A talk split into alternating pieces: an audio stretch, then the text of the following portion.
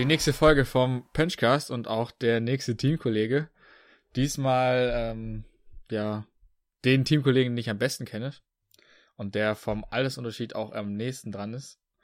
Der Sicknick, der ähm, 1998 auf dem Hinterrad geboren wurde und seitdem nur noch auf dem Hinterrad rumfährt und der, ich glaube, der Daumen, der ist auch so irgendwie, der zeigt auch immer nach oben.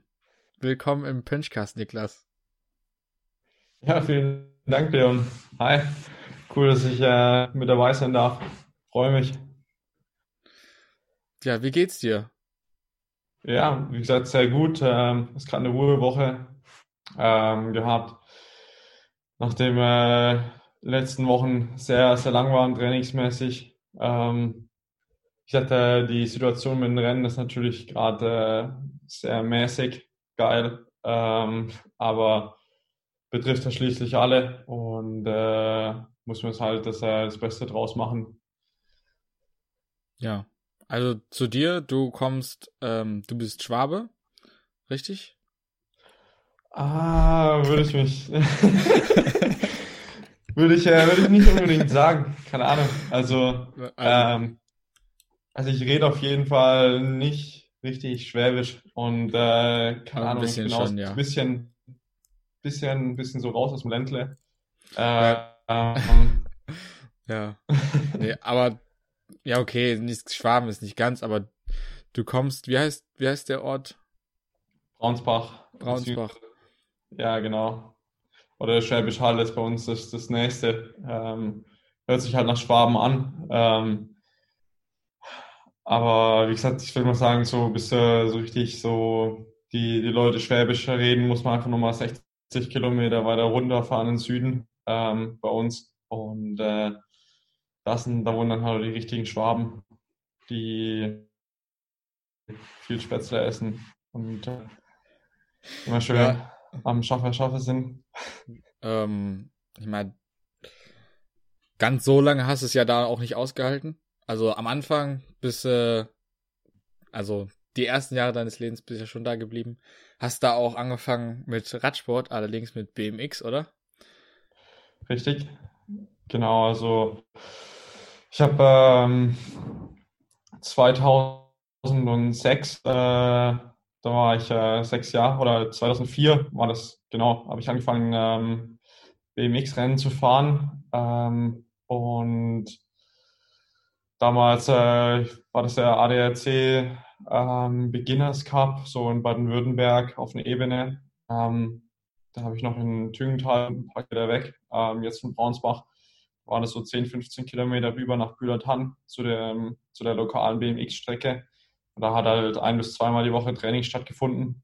Und äh, so habe ich quasi begonnen ähm, mit, dem, mit dem Radsport, ähm, nachdem ich einfach, glaube ich, nach als ich vier war, mein, mein erstes Rad bekommen habe. Und dann einfach ähm, mit fünf und sowas viel mit Kumpels draußen war und halt einfach Schanzen gebaut habe draußen. Und äh, da haben wir einfach mir mal ein BMX-Bike gekauft. Und ja, hatte irgendwie direkt Bock in die Rennen zu fahren. Und das habe ich dann auch gemacht, bis ich zehn Jahre alt war, äh, bis wir umgezogen sind nach Braunsbach. Und bin dann da mein, mein erstes Mountainbike-Rennen gefahren, ähm, in abgeschnittenen Jeanshosen, ein BMX-Trikot und äh, glaube ich, auch direkt gewonnen und bin dann Jahr drauf in der U13 oder U11 war das, stimmt U11. Ähm, zweites Jahr, das erste Mal Mountainbike-mäßig ähm, Rennen gefahren. Und ja, viele von den Jungs, die da fahren, fahren heute immer noch. War eigentlich auch ganz lustig. War das erste Jahr, wo ich auch auf Jonas Rutsch getroffen bin. Und der ist heute in der World Tour, fährt bei Education First und da hat das Ganze quasi so seinen, seinen Start genommen. Und genau, du bist dann die ganze Zeit da in ja, Braunsbach geblieben, da zur Schule gegangen oder deine Nähe. Ich glaube, in Braunsbach gibt es keine. Gibt es da eine Schule? ja, da gibt es schon, äh, schon eine Grundschule. Also ich war ähm, die ersten zwei Schuljahre war ich in Tüngenthal, oder in Sulzdorf war das äh, in der Grundschule. Ah ja. Und dann ähm, die dritte und vierte Klasse ähm, in der Grundschule in Braunsbach, ähm, habe dann da gewechselt. Und wie gesagt, es war eigentlich ganz cool, weil es war gerade acht Minuten bei uns Berg runter, Fuß, die Schule. Und ja, nee, war echt eine ganz, ganz lustige Zeit so früher. Ähm, ab und zu hat es noch die ähm, hauseigene Katze äh, begleitet und äh, dort an der Schule gewartet, bis wir fertig waren, wieder mit zurückgelaufen und so. Ähm, war eigentlich eine ganz lustige Zeit früher. Und dann weiterführende Schule und dann ging es ja irgendwann aufs Internat. Wann bist du da hingewechselt oder also nach Kaiserslautern? Ja, genau. Also ich hatte jetzt nach der Grundschule gab es eigentlich drei Optionen bei mir, ähm, weil alle drei Gymnasien in Künzelsau, Schwäbisch Hall und Gerabronn ungefähr 15 Kilometer weg waren. Ich war dann erst noch in der fünften und sechsten Klasse in Gerabronn auf einem Gymnasium und habe dann äh, in der siebten Klasse auf, ähm, ja, auf das Schlossgymnasium in Künzelsau gewechselt und ähm, da gab es nämlich einen Sportzug und einen Musikzug, wo jeweils nur 20 Schülerinnen und Schüler ähm, quasi aufgenommen werden konnten. Und äh, dort, äh, war der Plan, ich hatte einen sehr guten Kumpel, mit dem wollte ich schon immer auf die Schule gehen. Und äh, das hat dann da quasi geklappt, dann von, sieb, von der 7. bis zur 10. Und ja, dann war das so, dass ich einfach in der 10. Klasse halt immer um 18 Uhr oder so erst zu Hause war. Ähm, viermal die Woche. Und das hat bis zu 17 eigentlich im Rennenfahren dann ganz gut geklappt, so, weil da war einfach, keine Ahnung, da bin ich eigentlich nur rausgegangen, habe ein bisschen nach Lust und Laune quasi so trainiert und ein paar Schanzen gebaut.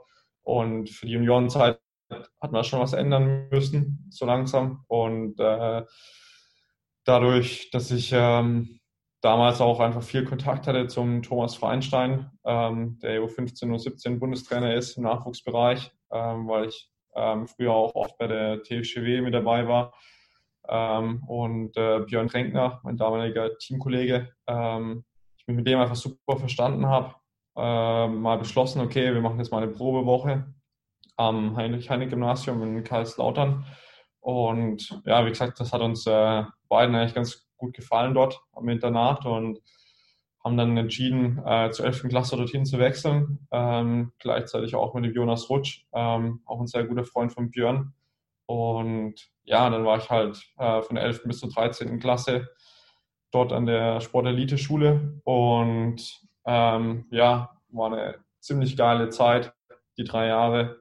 Ähm, kann dann auch relativ easy mein Abitur abschließen und ähm, genau, so hat das Ganze dann quasi begonnen. Ja, das verstehe ich eben in Baden-Württemberg irgendwie auch nicht. Also eigentlich war es bei mir gefühlt so, dass ab der Oberstufe es leichter wurde. Also weil man irgendwie mehr Zeit hatte. Ähm, und dann in der Mittelstufe habe ich halt nicht so viel gemacht. Aber ähm, einfach für die Schule. Also. ja. Deshalb, ich. Äh, ich hatte da gar keine Probleme. Ich hatte auch mal ganz kurz überlegt, ähm, aufs Heinrich Heine da aufs Internat zu gehen, aber dann habe ich die Mensa gesehen und habe gesagt, nee, ich bleib, ich bleib zu Hause. Und also bei mir war das auch gar kein Problem. Also ich hatte, ja. hatte immer um äh, 13.45 Uhr spätestens Schule aus und deshalb war das bei mir nie ein Problem, aber ist halt auch NRW, ne? Aber ähm, ja, ich denke mal, oder mir war das halt eher eigentlich so der, der zeitliche Faktor. Also ähm, ich kenne auch deine, deine Schule bei dir in Monheim. Ähm, und bei mir ist halt für die Zuhörer, die es nicht wissen, ähm, bei mir in Braunsbach eher eine sehr ländliche Region. Sehr viele kleine Ortschaften und Käfer. Also ähm, und das halt, da muss man halt mindestens, sag ich mal, 15, 16 Kilometer fahren, um halt auf die nächste ähm, größere Kleinstadt zu treffen, wo halt mal, weiß nicht, so 20, 20 30.000 Leute wohnen. Das ist halt auch mal ein Gymnasium ähm, oder eine größere Schule halt dort gibt. Und die Sache war halt die, dass halt die Busverbindungen halt auch nicht der Hammer waren. Und ich habe halt jeden Tag eine Dreiviertelstunde Bus hingefahren, Dreiviertelstunde Bus zurück und musste halt meistens auch noch eine halbe Stunde warten dann ähm, nach der Schule, bis der Bus kam. Und das waren halt täglich um die drei Stunden, die mir halt dann quasi gefehlt haben, wo ich halt was vertrödelt habe und in der Zeit konnte halt auch nicht viel machen. Und ja, die Zeit, die Überlegung war halt einfach die, dass ich ähm, Schule und Sport ganz gut vereinen wollte und einfach ähm, vom Internat aus habe ich eine Minute bis in die Schule und äh, das ist halt super entspannt dann. Man wohnt ähm, auf dem dort. Schulgelände, oder? Man, also, ja, genau, so. Das Internat, äh, das sind vier, vier Gebäude quasi, die so nach Alter gestaffelt sind ähm, und ein Mädcheninternat.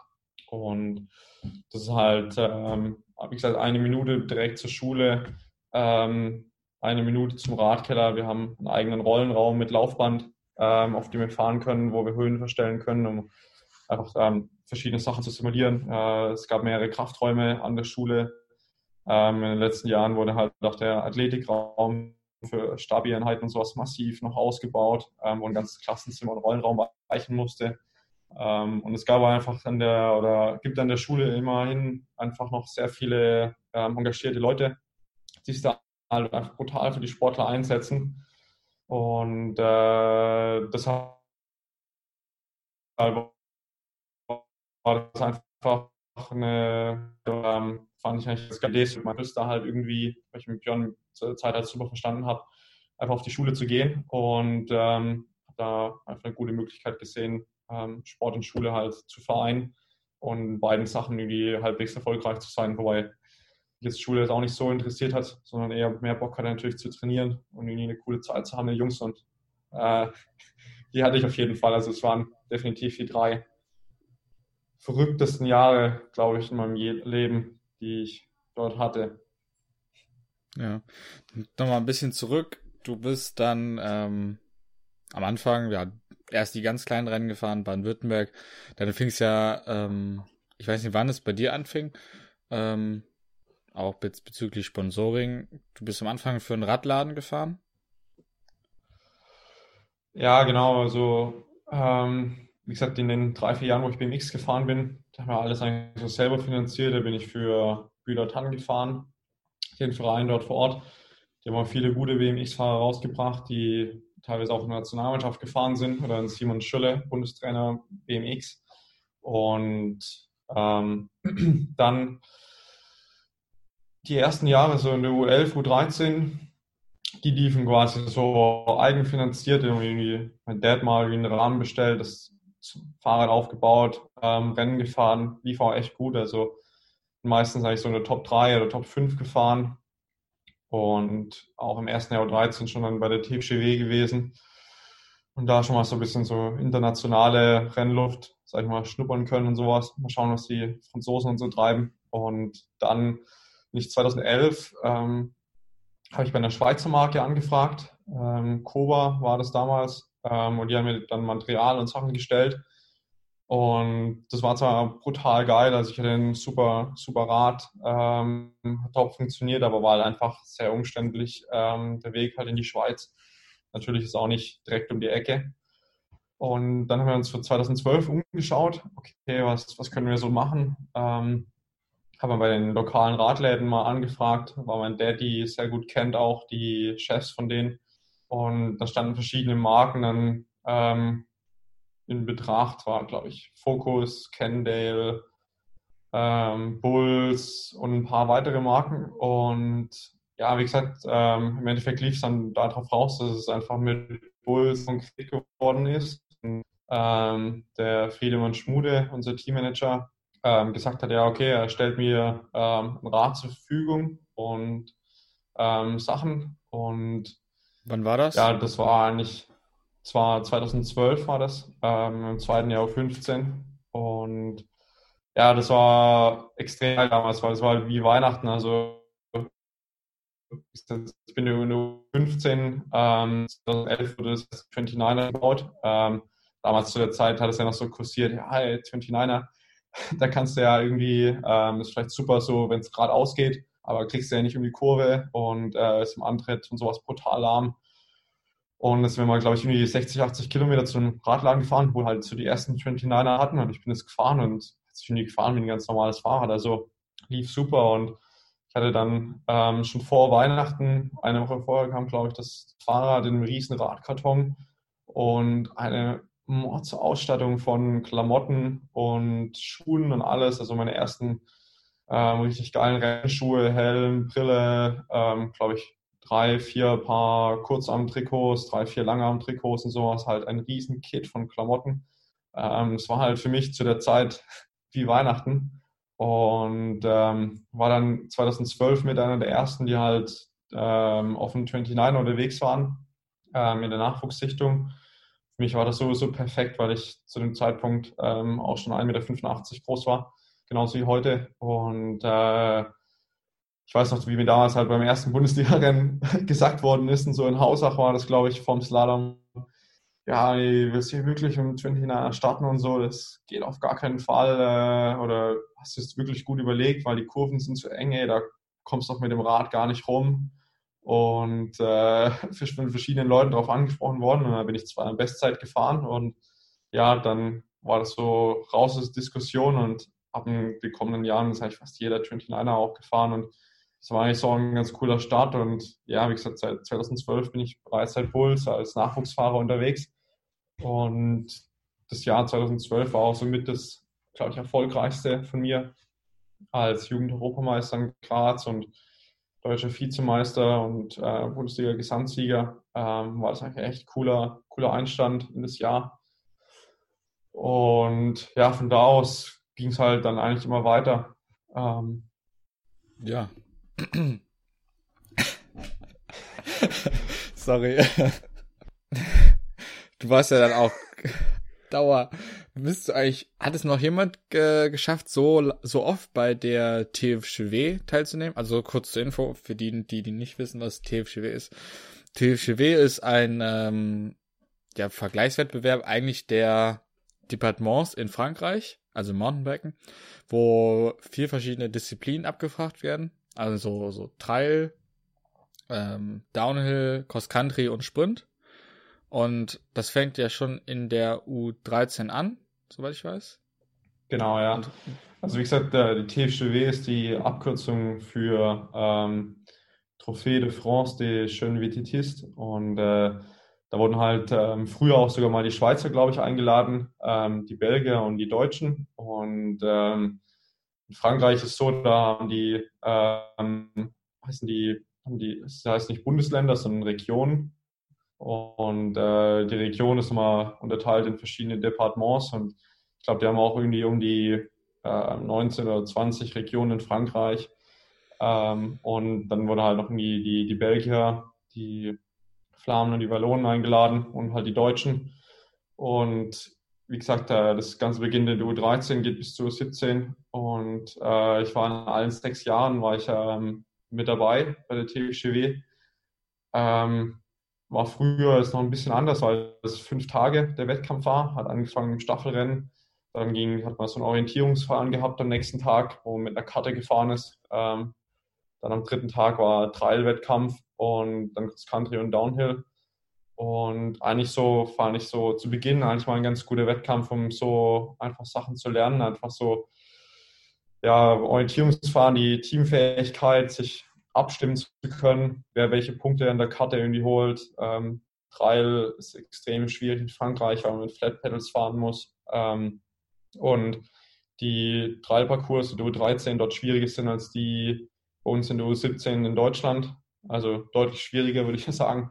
Und äh, ja, dann Cross Country und Downhill halt. Und der Downhill halt auch nicht wie bei uns so das Slalom bei der Nachwuchssichtung ist, sondern halt je nach Strecke halt wirklich drei, vier Minuten Vollgas bergab mit äh, Protektoren, Jacke, ähm, Knieschonern, Fullface-Helm und so. Also es ist schon ein echt äh, ziemlich sportlicher Wettkampf, würde ich sagen, ähm, wo man ganz schön gefordert wird ähm, in dem jungen Alter, aber auch mal so ganz cool, um da mal so Erfahrungen zu sammeln und sich halt mal zu schauen, was die halt, äh, die Leute halt über der Grenze so treiben und was die halt so können.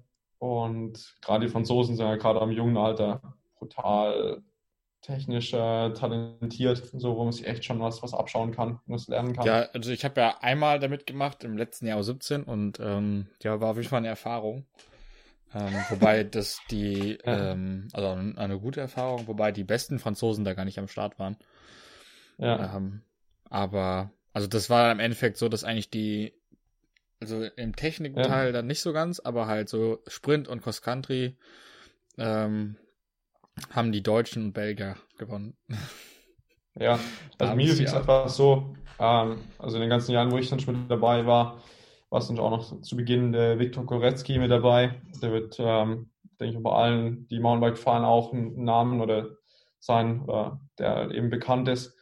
Und damals auch in der U17 ähm, auch gegen Thomas Bonnet gefahren, ähm, der Juniorenweltmeister geworden ist.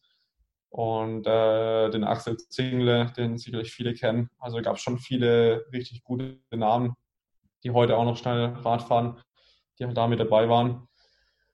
Und äh, klar, der Fokus lag bei denen oder liegt bei denen halt meistens ähm, erstens so ab der Juniorenzeit halt wirklich auf dem Cross-Country-Rennsport. Ähm, so war es auf jeden Fall früher. Das hat sich in den letzten Jahren jetzt auch ähm, deutlich nochmal verschoben, dass ich halt da schon viel früher in der U17 das anfangen, da schneller zu fahren ähm, oder den Fokus da drauf zu legen. Aber ähm, ich fand so, so gerade in der Jugendkategorie eigentlich echt ein ganz guter Wettkampf. Ähm, so einfach, mal Erfahrungen da zu sammeln, international und ja, mal zu schauen, was die so machen und wie da der Anspruch ist.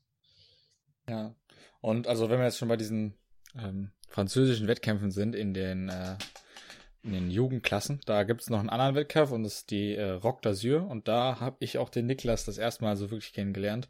Also ich kannte ihn auch von den Nachwuchsrichtungsrennen. Ähm, das ja, ja, wir sind nie gegeneinander gefahren, da er zwei Jahre älter ist als ich. Ähm, aber ja, man hat ihn immer da gesehen und Niklas war da meistens, also vor allem im technischen Slalom war immer eigentlich der, es gehört auf jeden Fall immer zu den Besten. Oder auch im Cross Country hat er da immer, ist er immer vorhin mitgefahren und für mich war es dann auch so, ja, so zwei Jahre älter, ja, in, in zwei Jahren will ich auch so schnell fahren. Und dann bei der Rock d'Azur waren wir das eigentlich das erste Mal so, dass wir, ja, uns, uns kennengelernt haben. Ähm, ich, ja, genau, du warst dann, bist dann das ähm, Juniorenrennen gefahren und ich bin noch das U17-Rennen da gefahren. Ähm, aber wir sind da zusammen mit der, also auch mit Thomas Freienstein, also mit so einem ja, Auswahl an deutschen Fahrern dahin gefahren. Äh, waren da zusammen in so einem Haus. Ja, für uns wurde gekocht vom Harry. ziemlich, ziemlich Legende, also. Ja. Der Harald äh, wird, glaube ich, nicht jedem Namen sein, aber das ist schon, äh, jeder, der mal mit TFCW oder sowas mit dabei war, kennt den eigentlich und ähm, gibt eigentlich immer was, was Lustiges zu erzählen. Ja, auf jeden ja, Fall. Gesagt, war halt so, dass ich ja normalerweise eigentlich immer nur eine U17-Auswahl dorthin geschickt worden ist zum Rock der Sür. Dadurch, dass ich halt aber in der Schule war ähm, und der Thomas Freinstein, mein Trainer zu der Zeit, ähm, er mich mitgenommen hat ähm, im ersten Jahr Junioren. Und genau, ja, das war auch so das, das erste Mal eigentlich, wo ich glaube ich, mit ihr überhaupt geredet habe. Weil damals früher ist halt schon der Altersunterschied nochmal sehr deutlich, sage ich jetzt mal. Zwei Jahre, das macht einfach, oder mehr, das macht halt schon viel aus. Und genau, war ich eigentlich auch ganz lustig. Genau, glaube ich, damals mit Moritz Schäb und Markus Eid auf dem Zimmer zusammen. Und ja. ich kann mich noch gut daran erinnern. Im zweiten Jahr war, also wir waren ja zwei Jahre da, glaube ich. Ja, genau. Also ich war zwei, also im ersten und, und zweiten 17 Jahr und du in deinem ersten äh, U19 und zweiten U19 Jahr. Wobei, ich glaube, im, im ersten hatten im ersten Jahr hatten wir gar nicht so viel Kontakt. Ah, stimmt, da, stimmt, ja, genau. Das aber ich glaube, dass ja, ja. Ähm, im ersten, ich weiß ja, auf jeden Fall, ich weiß nicht, auf die Hinfahrt, ich bin auch von Kaiserslautern aus dahin gefahren und du auch, weil du ja da im Internat warst, glaube ich noch. Ja. Und ähm, dann war es Fahrt, wir sind irgendwie mitten in der Nacht losgefahren irgendwie 1 Uhr, 2 Uhr oder sowas und dann ähm, ja. ja ge gepennt und so und dann weiß ich so noch, so habe ich halt neben dir gesessen und ähm, erstens hast du die ganze Zeit Asphalt 8 gezockt und und dann auf einmal, auf einmal in deinen Rucksack gegriffen und da so eine Box rausgeholt. Ich weiß nicht, wie viele Brötchen da drin waren. Fünf, sechs Brötchen gefühlt und dann ich, weil wusste halt nicht, ja, habe halt nichts mitgenommen so zu essen, ne? Und dann packt der da so eine Box aus. Ich glaube, die, also der Rucksack bestand irgendwie gefühlt nur aus dieser Box. Und dann, ähm, ja, fing der da an zu essen. Einer nach dem anderen. ja, wie gesagt, also, ähm, ja. Das war die erste so, Video, aber da habe ich die, weiß ich nicht, da habe ich gesagt, ach, das nächste Mal mache ich mir auch so eine Box. die brauche ich ja auch. Aber, ähm, ja. ja also ich bin nicht nur fahrtechnisch stark, sondern auch am Esstisch. Und ja, das äh, hat zum Beispiel auch der Moritz Mielers damals gemerkt, das war auch ganz lustig, sind wir nach Andorra zum Weltcup gefahren und da habe ich auch nie eine riesen Portion Nudeln und Zeug rausgeholt und der hat irgendwie auch noch so ein Käsebrötchen und so und hat auch nur zu gesagt, ey, sag mal, nächstes Mal irgendwie kannst du da auch mal was noch für mich mitrichten oder deiner Mutter sagen und sollst du noch was richten. War ich auch ganz lustig. Ähm, ja, wie gesagt, so fährt halt schon von Karlslautern bis runter an die Côte d'Azur halt schon so um die zehn Stunden. Das ist eine lange Fahrt und ja, da kann ja immer noch den äh, Zwischenstopp beim Mont Ventoux gemacht hat. Genau, ja, macht und ähm, ich, also bei mir ist halt auf jeden Fall so, ich werde beim Autofahren ja brutal hungrig und äh, brauche ich halt was, was Gutes zum Essen und deswegen habe ich halt noch am Tag davor abends ähm, schön eingekauft, wie im Edeka oder Aldi, wo wir waren. Glaube ich, irgendwie zwei oder drei Baguettes geholt, große. Ähm, und die halt belegt, irgendwie, glaube ich, zwei salzig, irgendwie geil mit Salat und äh, verschiedenen Aufstrichen und Sachen und eins süß und so. Und ja, wie gesagt, also ich bin auf jeden Fall nicht hungrig geworden. Ja, ich schon. ähm, äh, aber ich, keine Ahnung, also ich hätte dir sicherlich was abgegeben. Ich weiß gar nicht. Ja, aber für mich war es noch, die kannte dich ja nicht. Wir haben halt Hallo und, und ich saß ja. halt daneben. Ich weiß nicht was, ja, aber. Ja, keine Ahnung, in der Mitte. schon ein riesen Handy von, von Sony, ähm, glaube ich, wo es halt brutal geil war, irgendwie gerade das Game zu zocken und kann ich sag mal, früher sowieso in 15 oder 17 hat jeder irgendwie irgendwelche Games im Handy gezockt. Ja, und Clash of Clans. Mir, ja, genau. Und bei mir kam das halt gerade auch erst dann nicht so mit zehn oder elf Jahren, dass überhaupt ähm, mal Smartphones oder sowas ähm, entwickelt worden sind. Früher hatten eigentlich alle noch Tastenhandys bei uns und da war das echt schon ziemlich geiler Scheiß. War bei mir aber auch noch so. Ja. So jung bin ich dann auch nicht. Ja, genau. Und das war echt, echt ziemlich geil. Und ja, wie gesagt, so die, man macht dann immer, ähm, wenn man dann mit Thomas dahin fährt, einen Zwischenstopp, so nach, glaube ich, acht Stunden oder sowas beim Mont Ventoux ähm, in Bedouin, fahren wir immer los von unten und äh, von dort sind es noch zwei Stunden bis zur Unterkunft. Das ist eigentlich eine ganz coole Sache, weil ansonsten hat man halt zehn Stunden im Auto und so kann man sich zwischendrin nochmal die, ein bisschen die Beine vertreten. Und ja, auch dieses Erlebnis, da auf den Berg hochzufahren, ist ja auch. auch ja, schön. das ist ziemlich geil. Also für alle, die, also ich denke mal, der Mont Ventoux ist schon ein ziemlich legendärer Berg. Ich denke mal, jeder, der Radsport äh, macht oder sowas, kennt den Berg von der Tour de France ähm, Bedouin, wo wir sind, starten unten, es liegt so auf 300 Metern und der Mont Ventoux ist 1900 äh, Meter hoch. Also schon ein ganz schön ordentlicher Anstieg und fährt sich total geil. Ähm, ich weiß noch, wie wir angekommen sind und äh, nochmal kurz was eingekauft haben, was gesnackt haben.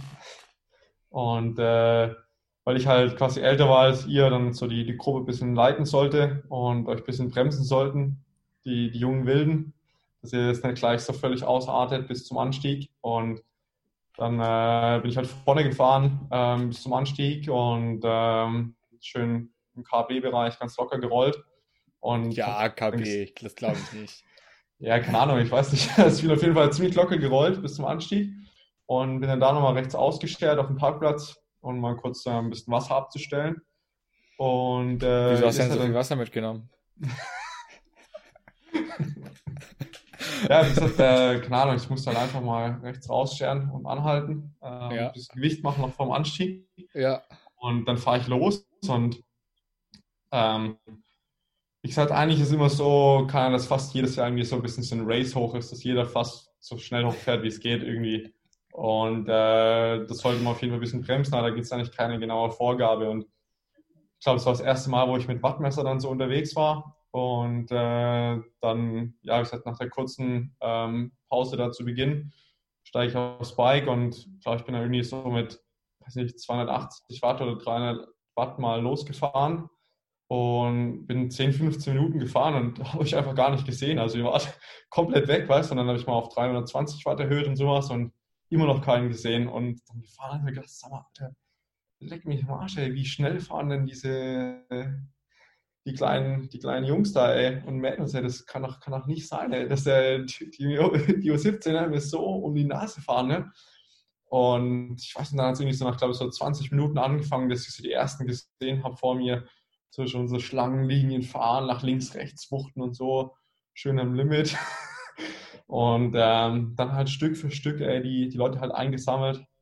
Ich glaube, mit Initiator war da glaube ich, der Markus Eid, der das. Ja, ja der, der, bei dem ist ja immer noch so, aber ich glaube, das, das ist einfach dieser äh, Einfluss von der Straße. Ja. Wenn er ja. da zu oft mit denen äh, im, also der ist ja auch, also Markus Eid, ist, äh, ein Jahr jünger als ich und war in dem Jahr auch eben dabei und der ist auch auf dem Heinrich Heine Internat in Kaiserslautern gewesen oder ist immer noch.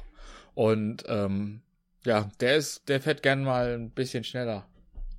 Grundlage. Ja, wie gesagt, ähm, aber ja, das hat sich dann auch einfach so hochgeschaukelt und dann, also eigentlich bin ich ja schon so, dass wenn die Vorgabe ist Grundlage, dann macht es auch, aber wenn dann halt so ein ja, Jüngerer kommt und dann da auf einmal meint, er müsste schneller fahren.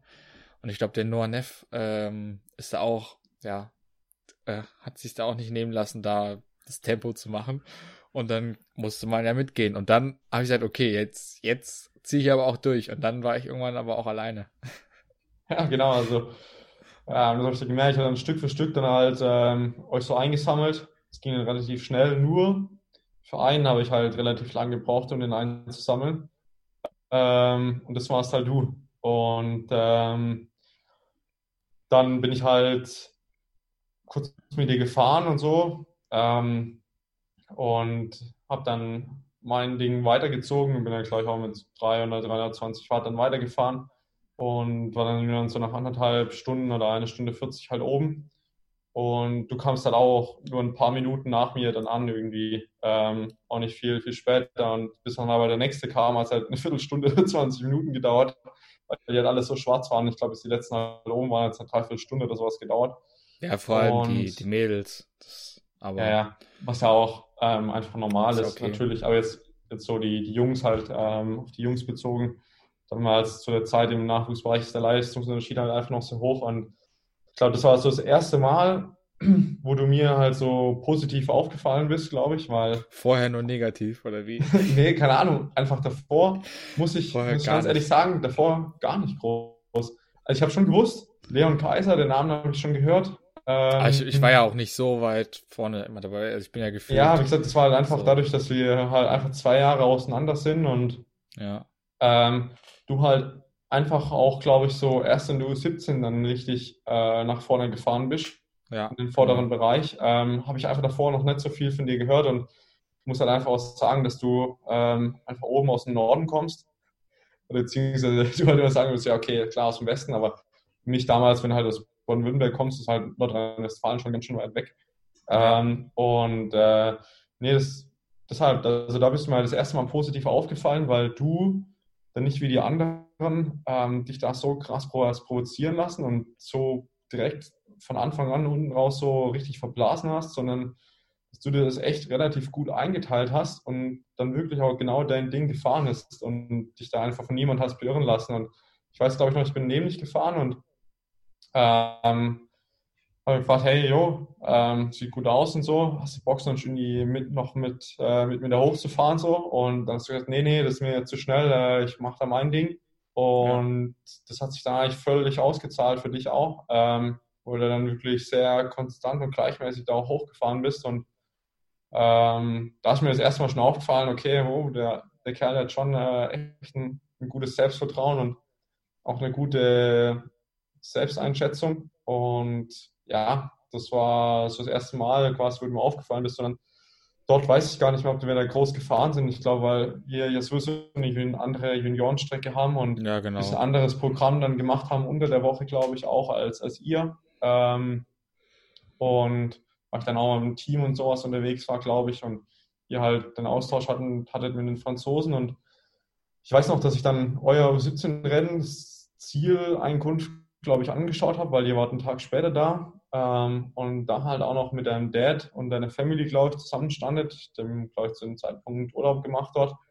Und das war aber, ich glaube, der erste Moment, glaube ich, auch, wo ich mich mal mit deinem Dad unterhalten habe und weiß noch, wie er da erst total locker, spaßig und sowas war und dann, als er immer näher kommt, halt auch äh, ziemlich porös geworden ist und so. Und äh, er hat einfach auch eine sehr laute, eindrucksvolle Stimme und so. Äh, ja. Das war das erste Mal, wo ich so mit dem Dad dann unterwegs war und bist auch, glaube ich, echt geil gefahren. Ich glaube, irgendwie auf Platz 1 oder 2 gesprintet, meine ich. Zwei. Also ich habe den Team Wollenberg, ähm, also gewonnen hatten Belgien, also wir sind in, glaube ich, in einer Sechsergruppe oder so. Genau. Also ja. die letzten 5, 6, 7 Kilometer geht's ja eigentlich nur noch flach. Also es ist auch allgemein ziemlich speziell für ein U17-Rennen, weil es eigentlich eine, ist eigentlich ein kleiner Marathon, ist eine große Runde mit einem Berg. Und vorher ist einfach nur noch hektisch, weil ich weiß nicht, wie viel 100 Starter da sind.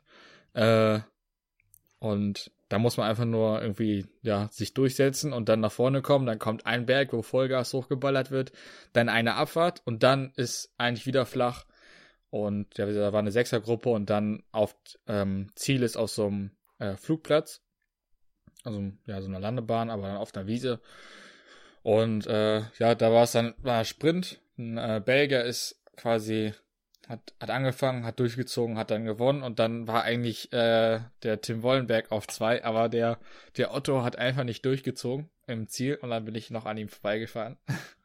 Ja, wie gesagt, äh, das Rennen ist halt immer erst an der Ziellinie vorbei. Ja. Und ja, nee, wie gesagt, ich sag mal, Rock d'Azur, wenn man da aufs Podium fährt, da, da kann man schon was. Und nee, das war das erste Mal, wo du mir so quasi aufgefallen bist. Und weiß noch, glaube ich, im Jahr drauf bist du in auch deutscher Meister geworden. 17 war das, glaube ich, in Wombach. Und äh, dann. Im gleichen Jahr, also vorher, oder? Ja. Oder ja, ja oder vorher. Ja, nee, ich glaube, es war das Jahr danach, meine ich sogar. Da wäre ich nach, danach, das Jahr danach war ich U19. Ja, weiß ich, warst du deutscher Meister? Also du warst auf jeden Fall in dem einen Jahr deutscher Meister und dann, ja. keine Ahnung, stand... zweites Jahr bin ich das erste Mal deutscher Meister geworden. Ja, genau, dann war das das Jahr. Ähm, und eine Stunde war das genau vom Vorjahr im Rock des und dann, glaube ich, da habe ich, nee, stimmt, da habe ich das erste Mal mit dem Dad ähm, gesprochen, ähm, nachdem er irgendwie ähm, ein, zwei Kaltgetränke ähm, Intus hatte. Und, da auch äh, schon. Ja. Und äh, da dann halt irgendwie so gemeint hat, ah ja, irgendwie der Leon, ey, der fand das äh, total super, da irgendwie mit dir letztes Jahr coole Zeit gehabt und so. Ähm, und äh, genau, das war das erste Mal, wo ich dann quasi eigentlich so ähm, mit von dir gehört habe. Und dann, als es in die U19 ging, ähm, habe ich auch einen Anruf bekommen von Friedemann Schmude, unserem Teammanager, ähm, dass sich halt nach einem weiteren Nachwuchsfahrer umgeschaut hat, ähm, weil eben der Björn Tränkner abgesprungen, abgesprungen ist und äh, er hat gemeint, dass er mit Marc äh, telefoniert hat und der halt quasi ähm, ganz gut äh, über dich geredet hat und äh, dass er seine Empfehlung ausgesprochen hat und, und ähm, hat mich dann mal gefragt, ob ich dich halt persönlich kenne und wie so mein Eindruck über dich war und habe ich ihm halt eben mal so die, die Sachen erzählt und ja, wie gesagt, dann warst du ja dann auch in der U19 ähm, mit dabei.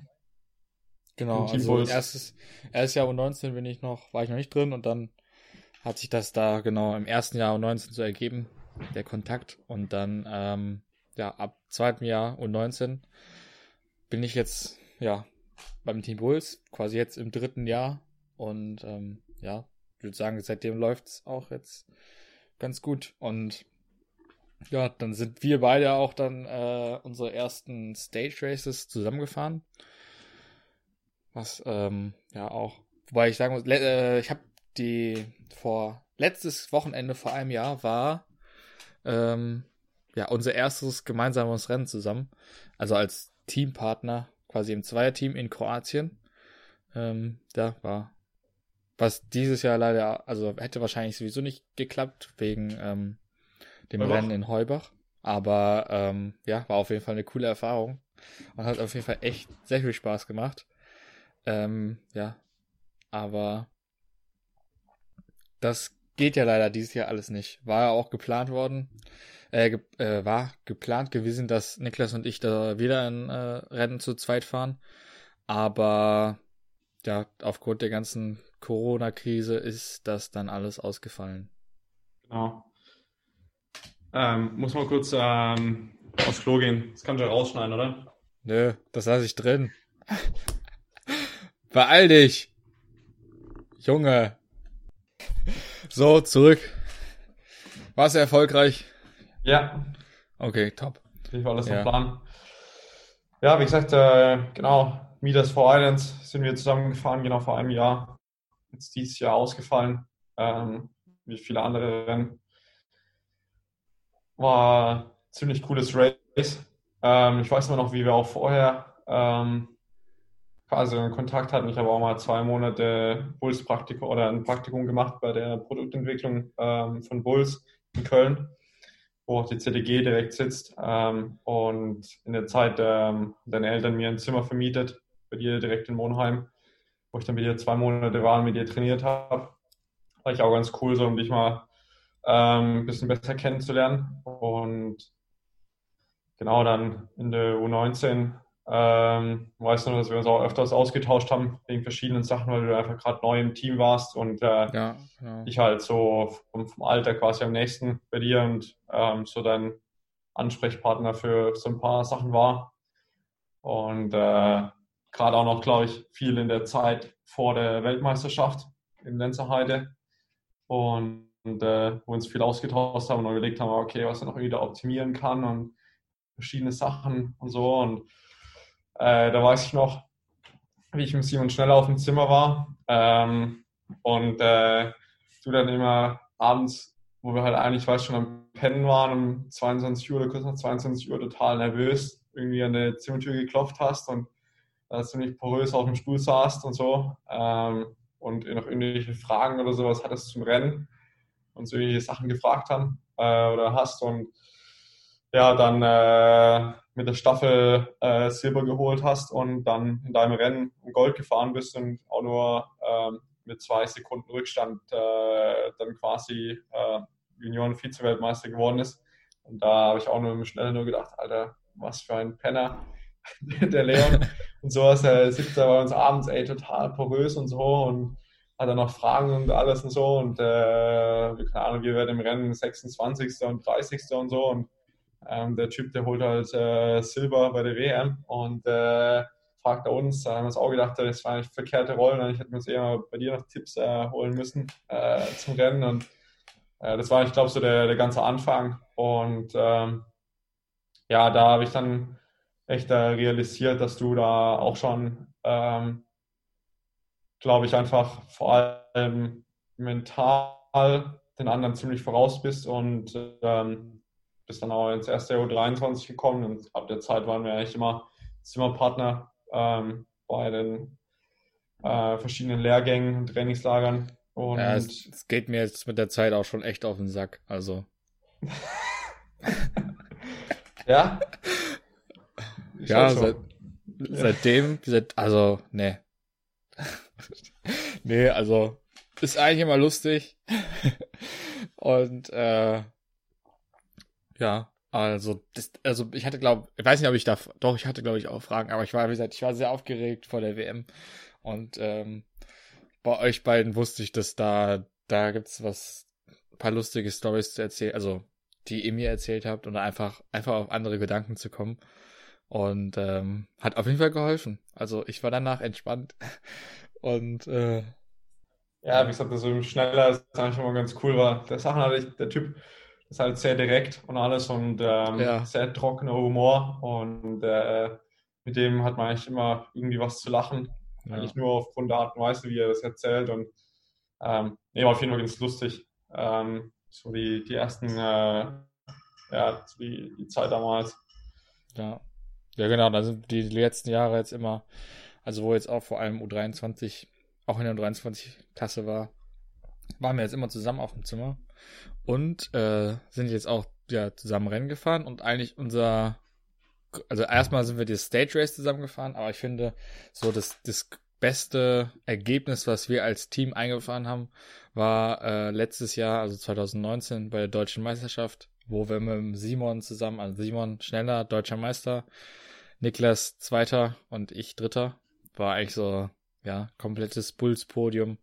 Fand ich war auch, ja, ja, eine einmalige Chance, das in dem Jahr äh, hinzubekommen, weil der Simon ja jetzt ab diesem Jahr Elite ist. Und ja, es hat funktioniert und das, äh, ja, ich fand's, fand's richtig geil, dass das geklappt hat. Ja, das war schon ein Hammergefühl. Ähm, mit seinen beiden Teamkollegen da einfach vorne im Rennen unterwegs zu sein und dann nachher auch auf dem Podium zu stehen. Ich glaube, ich weiß noch, also wir haben auch so ein bisschen auch so drüber gescherzt, irgendwie so am Abend vorher oder morgens am Frühstück. Ey, sag mal, wie geil wäre das eigentlich irgendwie, wenn wir drei irgendwie alle auf dem Podium sein würden. Haben die, glaube ich, die Idee relativ rasch auch wieder verworfen.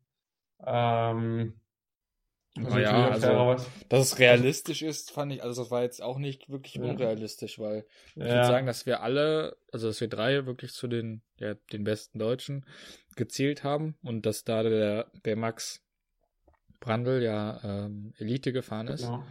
war die Wahrscheinlichkeit halt nochmal ähm, größer, dass es klappt und ja, also dann waren wir einfach eine Macht. Ja, nee, das war extrem geil, weil bei mir ist so, also die Leute, die mich kennen, die wissen, dass ich bei der, D, bei der Deutschen Meisterschaft nicht irgendwie mal meinen Top-Tag erwische und äh, da bei dem Rennen habe ich mich echt, echt gut vorbereitet vorher ähm, auch mental. Und äh, ja, das war eigentlich eine ganz, äh, eine ganz äh, geile Sache äh, dann im Rennen, als wir dann irgendwie nach der Startrunde ähm, mit David List und Moritz Schäb vorne waren und dann äh, nach der ersten Runde nur noch zu dritt vorne waren und dann das Rennen unter uns drei ausgemacht haben. Und das war schon ein extrem geiles Gefühl, ähm, so mit seinen Teamkollegen einfach in dem Rennen das so zu dominieren und dann natürlich auch auf dem Podium zu stehen und äh, natürlich noch viel schöner dann ähm, die Gesichter quasi zu sehen ähm, nach dem Rennen ähm, von den Eltern und vom, von unserem Teammanager, äh, vom Friedemann, äh, von unserer Physio, der Annika und vom, vom Tobi, unser Mechaniker, ähm, die halt einfach da auch äh, extrem gute Arbeit äh, geleistet haben äh, im Voraus wo man halt einfach nur sich aufs Rennenfahren konzentrieren muss. Und das war auch total cool, so den Stuff halt zu sehen, die halt so glücklich äh, da zu sehen ist nach dem Rennen. Ja. So, ich habe dich ja vorher gebeten, ähm, ob du äh, Fragen rauszusuchen. Und ja. Ähm, ja, damit fangen wir jetzt einfach mal an. Du kannst deine erste Frage stellen. Ja. Dann äh, würde ich mal so eine schnelle Frage beginnen. Ähm, vor dem Rennen, Reis oder Pasta? Äh, ganz klar Pasta. Also da gibt's auch eine, auch eine Story, nicht, nicht Story, aber ähm, ich mag äh, Pasta auch ein bisschen lieber als Reis. Und bei der Europameisterschaft in Graz 2018, ähm, da haben eigentlich alle, die vor dem Rennen Nudeln gegessen haben, sind ein richtig gutes Rennen gefahren und alle, die äh, Reis gegessen haben, bei denen lief es nicht ganz so gut. Also, ähm, ja, meine Empfehlung an alle ähm, Nudeln und wer sich auch noch da unsicher ist, dann soll sich auch nochmal die Ludolfs angucken. Ähm, die sagen auch, ja, Nudeln ist das Beste. Ja, also keine Ahnung, ich finde auch Pasta irgendwie vom Rennen geil. Ich finde das auch nicht so der Reistyp. Risotto finde ich ganz geil eigentlich noch, aber ähm, muss dazu sagen, ich glaube, dass die meisten einfach so irgendwie ähm, in der Nationalmannschaft irgendwie so auf Reis schwören, irgendwie vor dem Rennen und so und alle das irgendwie voll geil finden. Und äh, ich bin aber auch eher so der Pasta-Typ ähm, eigentlich und äh, finde das auch total geil, eigentlich so vorm Race. Dann kann man, kann man abwechselnd machen. Ähm, meine Frage ist, mit wem würdest du gerne im Aufzug stecken bleiben?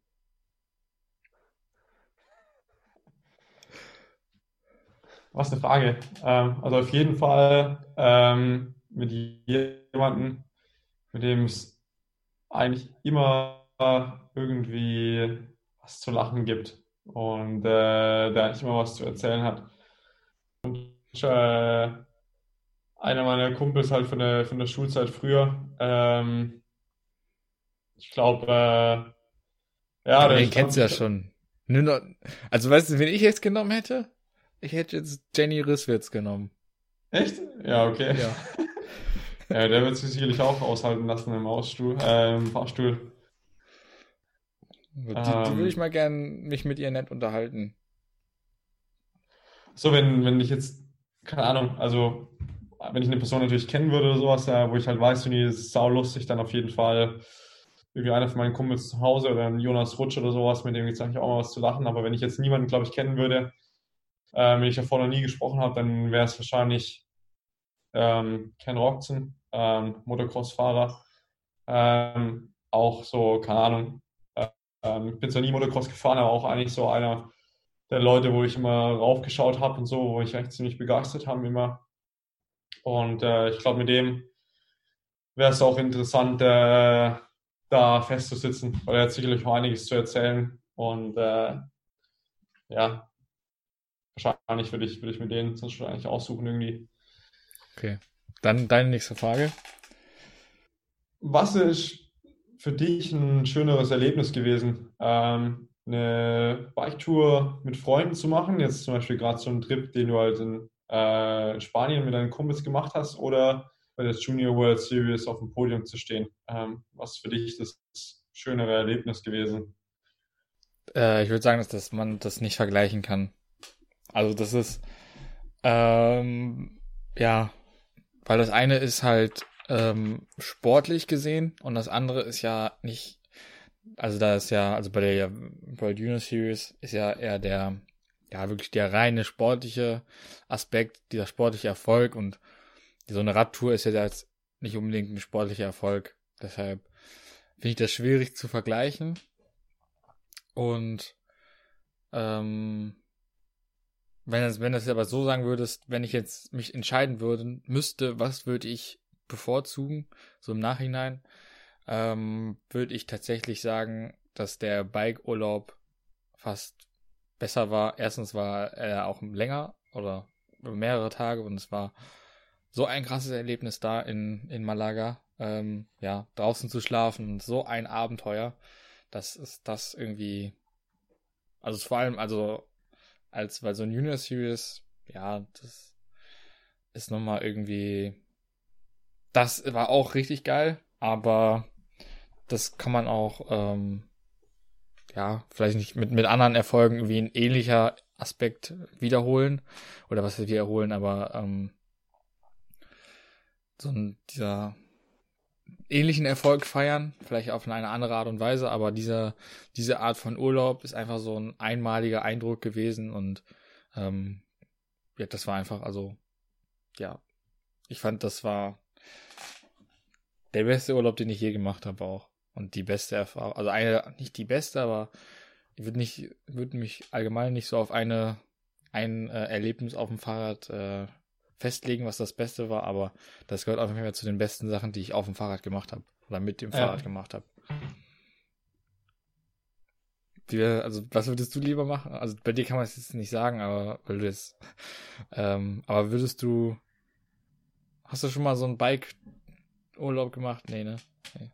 Also ich, ich habe es nicht äh, sowas gemacht wie du, dass ich halt irgendwie äh, wohin geflogen bin mit Kumpels und einfach äh, Touren und sowas gefahren bin. Ähm, aber ich würde es auch so sehen, ähm, ja, dass man es nicht unbedingt äh, sagen kann, was jetzt äh, was das Schöne ist. Ähm, weil das eine natürlich sportlich, ähm, wenn man auf ein Ziel hinarbeitet und äh, halt dann irgendwie erfolgreich ist, das ein auf jeden Fall einzigartiger Moment ist. Aber natürlich auch die Zeit mit Freunden, die man sonst verbringt. Da, ich habe sonst mal so eine Bustour ähm, mit ein paar Kumpels von mir gemacht, bis in Deutschland, wo wir ein paar Bikeparks und verschiedene Campingplätze und Sachen abgeklappert haben und Bahnen waren und sowas. Das war ein extrem geiler Trip, der brutal Bock gemacht hat. Ähm, war eine, auch eine extrem schöne Sache, ähm, aber kann man nicht unbedingt sagen. Ich habe wusste nicht jetzt, ob du jetzt irgendwie so freihand auch sagen könntest, okay, nee, das war auf jeden Fall deutlich geiler, aber mit so einer Antwort ähm, habe ich schon mal ich schon, schon gerechnet. Ja. Dann meine nächste Frage ist, äh, welches Tier wärst du? Wärst du ein Tier?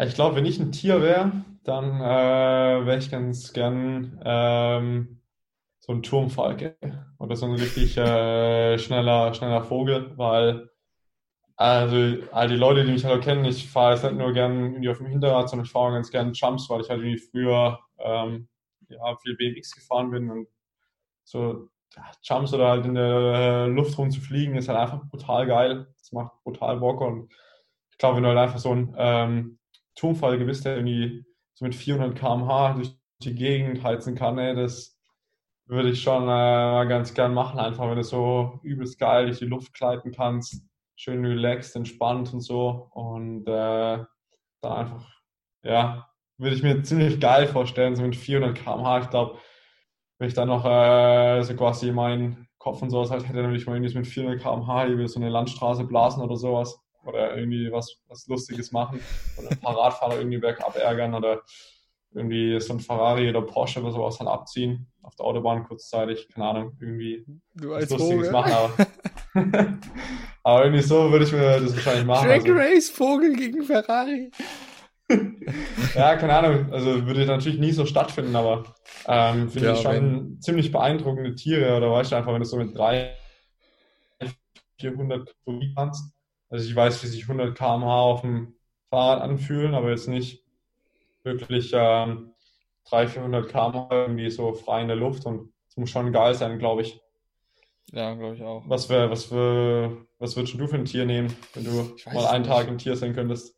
Äh, ich glaube, ich wäre eher so ein Gepard. So. War Ja. interessant. So richtig schnell, schnelle Raubkatze. ein- Ah, Ich weiß es nicht so. Ja doch. Gepard, der ist so, der ist zwar so ein, so ein Raubtier, aber ist nicht so dominant wie so ein Löwe oder Tiger, aber wenn, dann weiß ich zu.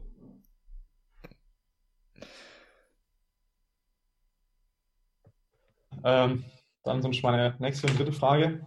Ja.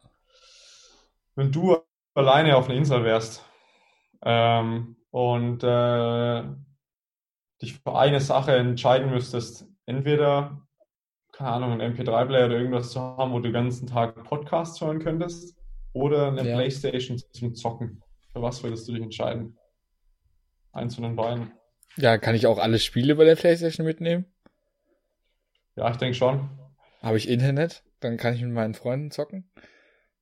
Weil dann würde ich Ah. ganz klar die Playstation nehmen. Ja. Grüße gehen raus, falls Lars das hört. Ja. Nächste Fortnite-Session kommt. Ja. Nee, mich jetzt einfach nur so mal interessiert, weil du, wie gesagt, ja auch ganz gern Podcasts und Musik hörst. Aber du auch gern Fortnite und sowas zockst. Aber ich kann ja auch über die Playstation Musik hören.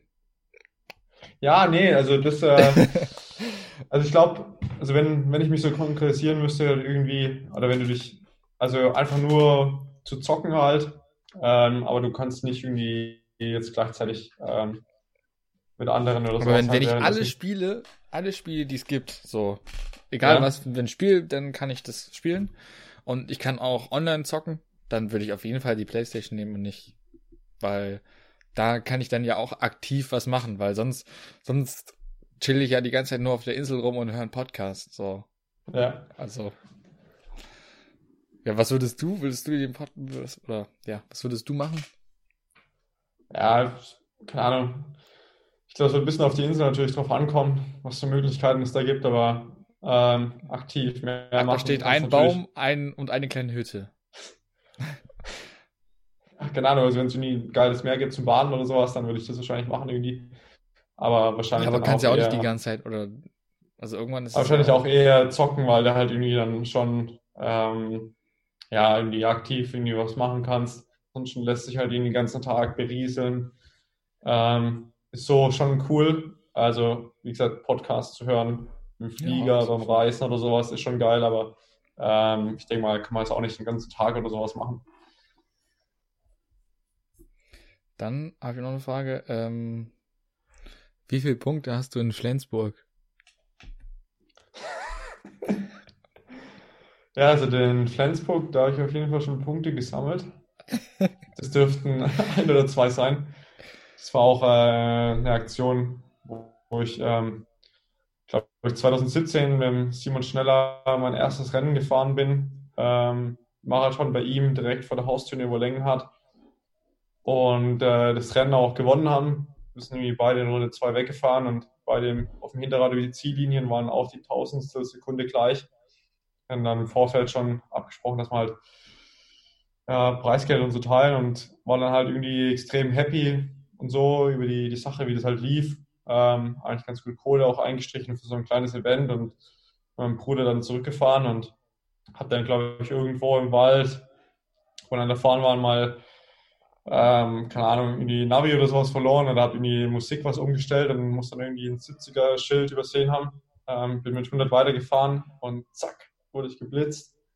Äh, nach äh, Abzüge der Toleranz noch 23 km/h zu schnell und ja, dann durfte ich letztes Jahr ein Aufbauseminar machen und äh, bin jetzt noch bis Juli äh, in der Probezeit und äh, dann zum Glück auch raus und in der Zeit muss man ein bisschen beherrschen und dann sollte das hoffentlich auch äh, laufen. Ähm, aber ja, ich denke mal, es ist ein bisschen so ein Radfahrerding, so schnell zu fahren irgendwie im Auto. Ähm, durftest du ja auch schon Erfahrungen sammeln. Also ich fahre jetzt immer nur ganz langsam. Ja, ja. so ein Schwachsinn. ja, ja, jetzt, stimmt. Ja, jetzt fährt es vielleicht ein bisschen langsamer, aber davor definitiv nicht. Also ich kann mich da, da noch einmal Ausflüge mit. Ja. ich bin ein einziges Mal ein bisschen zu schnell gefahren und dann ganz knapp. Ja. ja weißt du, da konntest du nichts machen. Irgendwie der rechte Fuß ist auf einmal, hast einen Krampf bekommen. Ich habe einen Krampf. Ich habe einen Krampf im rechten gehabt. Fuß und das Gaspedal irgendwie aussehen durchgedrückt, konntest nicht lockern wieder. Und zack, irgendwie pff, wurdest du geblitzt, ne? Geht halt schnell. Ja, aber ja, ich meine, ist ja nur zu äh, diesem Vorteil, so eine verlängerte Probezeit ist ja jetzt auch nicht so schlimm. ja, wie gesagt, wenn man der Zeit sich nichts zu Schulden kommen lässt, dann äh, nicht, geht, es halt, geht es auch wieder rum. Mal noch geht. Ja. Ich glaube, ich muss jetzt noch ein Jahr, also ja, oh je. Aber schaffe ich. Ich glaube an mich. Ja. Ähm, ja, wie gesagt, äh, nächste Frage ist, oder zu, ein bisschen zur Familie und zu deinem Dad. Ähm, du wahrscheinlich auch sowieso okay. erstmal die Leute, die es sonst nicht wissen, die meisten kennen dich eigentlich ganz gut, äh, ganz gut mit zu zur Familie. Deine beiden Geschwister fahren auch Rennen, du hast einen jüngeren Bruder, deine Zwillingsschwester ähm, äh, auch Rennen, fährt auch Rennen und dann ist so, dass äh, dein Dad gleichzeitig auch dein Trainer ist und ja. der Stefan. Und äh, da wollte ich dich mal fragen, worin du die Vorteile siehst, dass ähm, der Trainer dein Vater ist, ähm, was da halt besonders gut klappt und was halt gleichzeitig manchmal zu Schwierigkeiten führen kann. Wenn man ja, halt so ein äh, enges schon, Verhältnis äh, hat. Ja, komplizierte Sache auf jeden Fall, dass man sich auch ja, das eine oder andere Mal in die Haare kriegt, auch bezüglich des Trainings. Ähm, ist jetzt auch jetzt nicht so, dass mein Vater irgendwie Sport studiert hat, sondern der hat quasi mit mir, ähm, ja, das, wie ich quasi den aufgewachsen bin, dann immer mehr sich auch mit dem Sport beschäftigt, hat dann jetzt die ganzen Trainerausbildungen, ähm, ja, das BDR durchlaufen und ist jetzt auch A-Trainer. Soweit hat er, ja, kann er jetzt eigentlich auch die ganze Theorie, aber ähm, ja, vielleicht vielleicht zu anderen Trainern jetzt auch nicht die größte Erfahrung, die er hat, sondern eben nur die Erfahrung, die wir zusammen gesammelt haben. Ähm, ja, was vielleicht auch dazu führt, dass er vielleicht ein paar Dinge anders macht als andere Trainer oder ähm, vielleicht auch machen kann, weil er ja genau weiß, was ich kann oder was ich für Möglichkeiten haben habe. Ähm, und ähm, ja, was aber teilweise auch wieder schwierig ist, weil manchmal ich auch irgendwie den Eindruck habe, dass das irgendwie nicht so Sinn macht und dann fange ich an zu diskutieren oder will wissen, ähm, was, was das jetzt so für einen Effekt haben soll, das Training. Und dann, ähm, ja, fühlt sich mein Vater so ein bisschen so, soll ich sagen, ähm, ja, dass ich nicht auf sein Training vertraue und ja, dann gibt es eine Diskussion und ich glaube, dass die Diskussion oder dass es diese Diskussion gibt, vielleicht auch ein Teil von dem Erfolg ist, weil man sich dadurch halt nochmal mit dem Training beschäftigt und halt, ja, ich würde sagen, dass das Training von mir jetzt als auch nicht sehr viel ist, sondern eher effektiv oder ja, genau. Ich würde, ähm, ja, wenn mir halt irgendwas nicht passt, dann frage ich halt nach und ja, das ist schon nicht einfach, weil es halt dann, ja, wie mein Vater sich da dann angegriffen fühlt, so ein bisschen und so, ja, ich meine, ich mache es dann auch oft nicht so auf die nette Art und Weise, muss ich gestehen. Ähm, aber ja, man versteht sich danach dann doch irgendwie wieder. Und bis jetzt hat es sehr gut funktioniert und ich glaube, ja, dass es auch Teil des Erfolgs ist, dass eben ähm, ja mein Trainer auch mein Vater ist und ähm, ja, ist nicht ganz einfach, glaube ich, weil er ähm, ja da einfach nochmal mit einem ganz anderen Hintergrund rangeht und auch ähm, ja auch an der Rennstrecke zum Beispiel da nicht als Trainer da steht, sondern als Vater und ähm, ja, da merkt man schon die Aufregung an. Und ich glaube, das ist dann aber nochmal ähm, der Erfolg, den ich dann äh, feiern konnte, auch nochmal ähm, ja für ihn vielleicht noch ein Tick besonderes ist, ähm, weil er eben da auch mit Schuld dran ist. Vielleicht bisschen mehr als andere Eltern, weil er eben auch mein Trainer ist und da sich dann ja noch mehr freut. Also es ist äh, komplizierte Sache, aber bis jetzt ähm, hat es funktioniert. Ja, ja, wie gesagt, äh, definitiv sicherlich ist es nicht einfacher halt natürlich, ähm, weil es halt so zwei Rollen sind, einmal der Vater und einmal der Trainer und so. Man vielleicht manchmal auch unterscheiden muss zwischen den beiden. Man natürlich auch eine ganz andere emotionale Beziehung halt äh, zu seinem Vater halt hat. Ähm, aber natürlich auch ein, ein Vater, ähm, glaube ich, wie kein anderer in den Sportler am besten halt reinschauen kann und halt direkt sieht, okay, hey, der Leon ist ja, genau. fit oder heute, der wird ja nichts reißen oder sowas oder ähm, heute mache ich ein paar Intervalle weniger auf dem Plan oder lass mir das lieber halt sein, weil er dich halt einfach sieht vor Ort und halt einfach ganz genau weiß, okay, was du halt kannst und was nicht. Und nee, wie gesagt, funktioniert auch ganz gut. Äh, bei euch das Superman Dad macht sich auch viele Gedanken, äh, was das Ganze betrifft und äh, arbeitet ja nicht immer an äh, vielen neuen Dingen die ganze Zeit und ja, an der Rennstrecke natürlich auch eine Legende, Dad. Ähm, durch die sehr präsente, laute Stimme ähm, hört man ihn äh, sehr lange natürlich, äh, aber so muss es ja auch sein. Also wie gesagt, ähm, man sieht halt, dass ein Dad auch mit Herzblut einfach dabei ist und halt wirklich auch 100% gibt bei der Sache und äh, deutlich nervöser ist als du beim Rennen und ähm, ja, das stimmt. Also auf jeden Fall bei großen Rennen, das bei, keine Ahnung, wenn es eine Weltmeisterschaft oder sowas ist, natürlich dann. Ähm, aber es ist natürlich auch echt, finde ich, schön zu sehen, dass es halt so klappt ähm, bei euch beiden. Und äh, natürlich gibt es mal Diskussionen oder sowas, aber darin liegt auch die Stärke, ähm, quasi damit entsprechend halt umgehen zu können ähm, und die richtigen Schlüsse daraus zu diskutieren, äh, mitzunehmen halt von der Sache. Ja. Meine letzte Frage ist, äh, die habe ich auch dem Stevie gestellt. Würdest du lieber deutscher Meister werden oder Dritter bei einer WM? Also ich glaube lieber deutscher Meister. Ähm, bei mir definitiv, also allein aus dem Grund, dass ich schon seit, keine Ahnung, zehn Jahren versuche, äh, deutscher Meister zu werden, seit 2011 erste deutsche Meisterschaft in Albstadt, war ich ähm, mit dem Führenden damals äh, zu zweit vorne im Rennen unterwegs, als mir mein Sattel gebrochen ist ähm, und dann halt zwei Runden im Stehen fahren musste, bis wir das Ding wechseln konnten. Ähm, hatte halt irgendwie seitdem immer Pech bei der DM und besser als Platz zwei bin ich halt noch nie oder ich, war ich halt noch nie bei der deutschen Meisterschaft und der Anreiz, mal endlich mir das Trikot halt holen zu können und mal ein Jahr mit dem Trikot halt unterwegs zu sein, ist schon definitiv groß und klar, eine Bronzemedaille bei der Europameisterschaft ist auch total geil, aber. Die Weltmeisterschaft, halt Weltmeisterschaft. Bei einer Weltmeisterschaft. Weltmeisterschaft. Ja. Weltmeisterschaft, okay. Puh, ähm, ja, schwierig zu sagen. Also ich glaube bei mir, ich würde sagen, deutscher Meister ähm, würde ich fast bevorzugen. Einfach bei mir aus dem Hintergrund, dass ich das halt noch nie geschafft habe, deutscher Meister zu werden.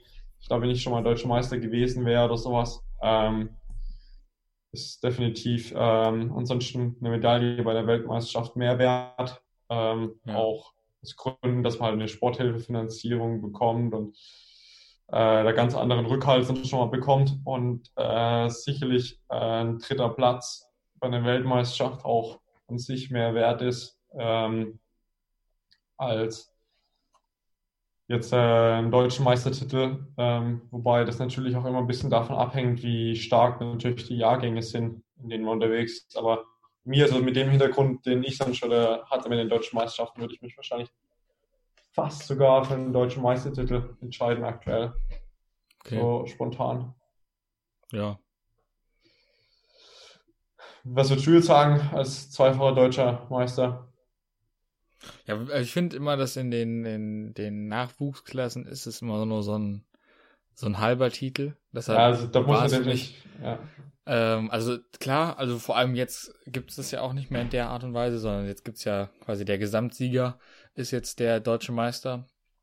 Ähm, aber ich würde deshalb, also für mich war es, ich hab, bin auf der, oder habe das Glück gehabt, schon mal in der U19 deutscher Meister geworden zu sein. Und das war für mich auch das Ziel, das da unbedingt zu schaffen, weil ich habe es zwar in der U17 schon mal geschafft, aber wie, wie ich finde, ist das nur so ein so, so halb, weil ja, man bekommt ja auch kein Trikot. Und irgendwie klar ist auch eine auch eine Goldmedaille und auch was wert, aber ja, ähm, ich glaube, ich würde die Weltmeisterschaftsmedaille, der dritte den dritten Platz nehmen, weil ähm, ja, die Chance bei einer Weltmeisterschaft Dritter zu werden ähm, oder die Wahrscheinlichkeit, ich glaube, ist dies eben geringer als bei einer deutschen Meisterschaft.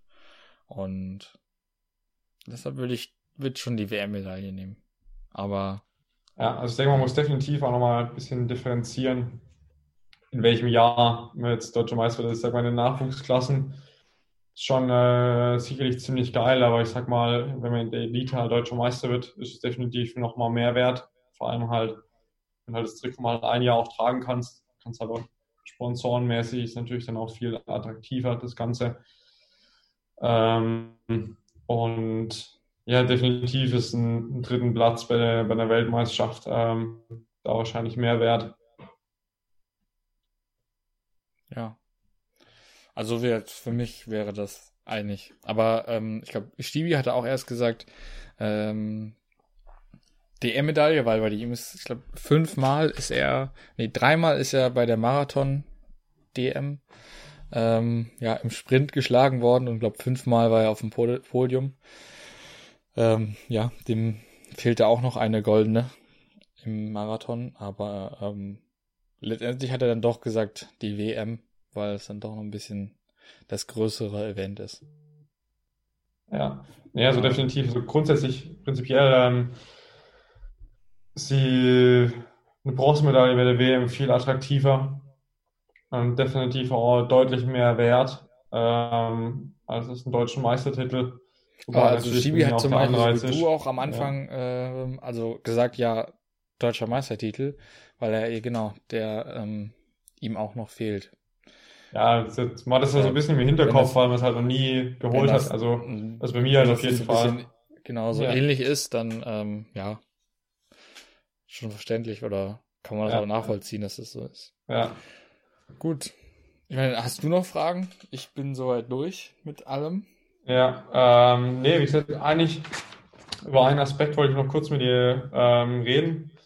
Ähm, und äh, das ist so von dir die mentale Stärke, ähm, wo ich mal sagen würde, so das ist das größte Charaktermerkmal so quasi von dir ähm, oder was dich so besonders gut eigentlich vor allem auch macht ähm, im Vergleich zu anderen. Ähm, kann man auch auf der Bulls-Webseite und sowas halt nachlesen unter den Stärken, wo du angegeben hast und auch unter deinem Motto. Ähm, was du dort geschrieben hast. Ähm, wenn du denkst, dass du nicht mehr kannst, äh, sollst du aufhören zu denken. Und äh, ja, wie gesagt, da fallen mir auch so ein paar ganz lustige Sachen ein, wie bei der DM letztes Jahr in Wombach, wo wir auch zusammen auf dem Zimmer waren und du abends halt mit ausgestreckten Armen äh, im Bett äh, gepennt hast. Und äh, dich da schon auf die Zieleinfahrt äh, so vorbereiten wolltest ähm, und so. Und äh, Nein, das war jetzt nicht, weil, dass ich da die Siegerposition trainiert habe. Das war einfach ähm, eine entspannende Position. Ja, ja. Ja, wirklich. Ja, wirklich. Man, man, kann dann schon, nee, aber was ich so damit sagen also. wollte, dass man schon ähm, definitiv merkt, dass du ein gutes Selbstvertrauen hast und dass du dich gut selbst einschätzen kannst, was du erreichen kannst und was du willst. Oder das, was ich ähm, vorher am Mont 2 gesagt habe. Und da wollte ich dich einfach mal fragen, ähm, zum Teil weiß ich auch schon, ähm, aber sicherlich auch für die Zuhörer interessant, ähm, woher da das Interesse kommt und die mentale Stärke und ja, wie sich das Ganze so entwickelt hat. Ich weiß nicht, das, das kann ich nicht genau so sagen, wo das jetzt so wirklich herkam. Ich glaube, das ist auch so ein bisschen, weiß nicht, Prägung, Prägung, keine Ahnung. Also ich habe mir schon immer, fand das schon irgendwie es kam so ein bisschen mit der Zeit einfach, dass ich das interessant fand. Und ähm, vielleicht auch, dass man sich irgendwie früher das eine oder andere Mal mit äh, den Geschwistern gekloppt hat und ähm, weiß nicht, da auch den einen oder anderen Schmerz ertragen musste. Und irgendwann bin ich da auch dann zu dem Punkt gekommen, dass, ähm, ja, weiß ich nicht, das tat halt weh, aber man hat's halt dann ausgehalten, weil zumindest als Ältester konntest du dann auch halt nicht unbedingt so zurückschlagen, also kann man schon machen, aber dann war meistens die Tränen groß, aber ähm, deshalb, ja, wie habe ich da vielleicht schon angefangen, so ein bisschen, ähm, ja, mit Schmerz umzugehen. Dann, ähm, ja, und dann war es irgendwie so, dass ich durch eine Empfehlung von Jan Frodeno ähm, auf ein Buch gekommen bin, das äh, heißt äh, Siegen ist Kopfsache. Und ja, dadurch dann einfach irgendwie noch mehr in dieses Thema mentale Stärke und ähm, einfach diese, men men dieser mentale Aspekt ähm, irgendwie da reingekommen bin und mich da mehr mit beschäftigt habe und das dann auch im Training angewendet habe angewendet habe und dann auch vor allem in dem ähm, Jahr 2018, wo ja, wo ich dann gemerkt habe, ja, zum Beispiel bei den großen Wettkämpfen, ich kann da ähm, auch auf internationaler Ebene um eine Medaille mit, mitzufahren und dann einfach, wie man selber den Druck macht, wie ähm, auch von außen dann der Druck kommt und wie man halt damit umgeht. Auch ähm, im Hinblick jetzt auf 2018 war Deutsche Meisterschaft. Ähm, ich war eigentlich bei den ganzen Rennen vorher immer ähm, der beste Deutsche, so, und alle haben gesagt, ja, du bist ja eh deutscher Meister und so. Und dann ist das schon ein unglaublicher Druck, der dann auch halt von anderen, ähm, ja, auf einen gelegt wird, weil man so alle erwarten das und man selber will es unbedingt und man will keinen enttäuschen und ähm, ja, da ja, war ich auch ein bisschen gezwungen, halt damit mich mehr zu beschäftigen und halt auch vor der WM und EM, wie man halt mit mit so einem gewissen Druck umgeht. Aber ja, das kam einfach und es interessiert mich auch und ich glaube, dass man sich da einfach mit beschäftigen muss, mit sich selbst so ein bisschen beschäftigen muss und da, ja, ich glaube, dass es sehr, sehr viel bringt, ähm, wenn man ja mental stark ist oder wie gesagt, es gibt ja Möglichkeiten, das zu trainieren und ähm, ich würde sagen, dass es bei mir so, ich habe es nicht unbedingt trainiert, sondern ich habe mich einfach damit beschäftigt, mir das bewusst gemacht und ja, dadurch ist das entstanden oder was entstanden, aber dadurch kommt diese Stärke, würde ich sagen. Ja. Ja, ich glaube, auch durch dich habe ich mich wahrscheinlich dann mehr mit der Sache nochmal beschäftigt, einfach ähm, allgemein. Weil bei mir ist zum Beispiel so, dass ich, ähm, du jetzt zum Beispiel sagst, du findest so Leiden halt brutal geil, irgendwie so ans Limit zu gehen und voll, äh, ja, voll einen rauszuhauen und so. Ähm, und bei mir, ich finde es halt meistens eher relativ zäh, ähm, wenn du dich so richtig abschießen musst. Ähm, und dann halt so voll am Limit bist. Wie gesagt, es gibt natürlich äh, Momente, wenn du halt natürlich in aussichtsreichen Positionen bist, wo das dann ähm, das Ganze dann wieder wert macht und sowas. Aber jetzt so mal aufs Training bezogen, bei irgendwie so harten Intervallen und so, ja, ähm, da freue ich mich eigentlich, äh, wenn ich wieder auf den Stoppknopf drücken kann. Und äh, ja, bei dir ist es so, dass äh, du das eigentlich immer ganz geil findest. Ja, jetzt nicht so, so, so, so geil, dass man das jetzt so, ja, Alter, Heute, heute ja. ist mir langweilig, ich gehe jetzt ein paar Intervalle fahren und mich richtig schwarz fahren. Ja. Aber ähm, weiß ich nicht, also das ist so, das kann schon, ist jetzt auch nicht immer. Man, viele Intervalle sind auch richtig hart und da freue ich mich auch auf den, äh, ja. freue ich mich auch auf den Auskauf zu drücken. Aber weiß nicht, also ein Ziel von mir ist auf jeden Fall auch, ähm, mich mal, das klingt jetzt, ich weiß nicht, ob man das so sagen kann, aber äh, sie in die ähm, Bewusstlosigkeit zu trainieren. aber so, ja, weiß ich, also halt einfach, also, ähm, ja, dieses Limit zu erreichen.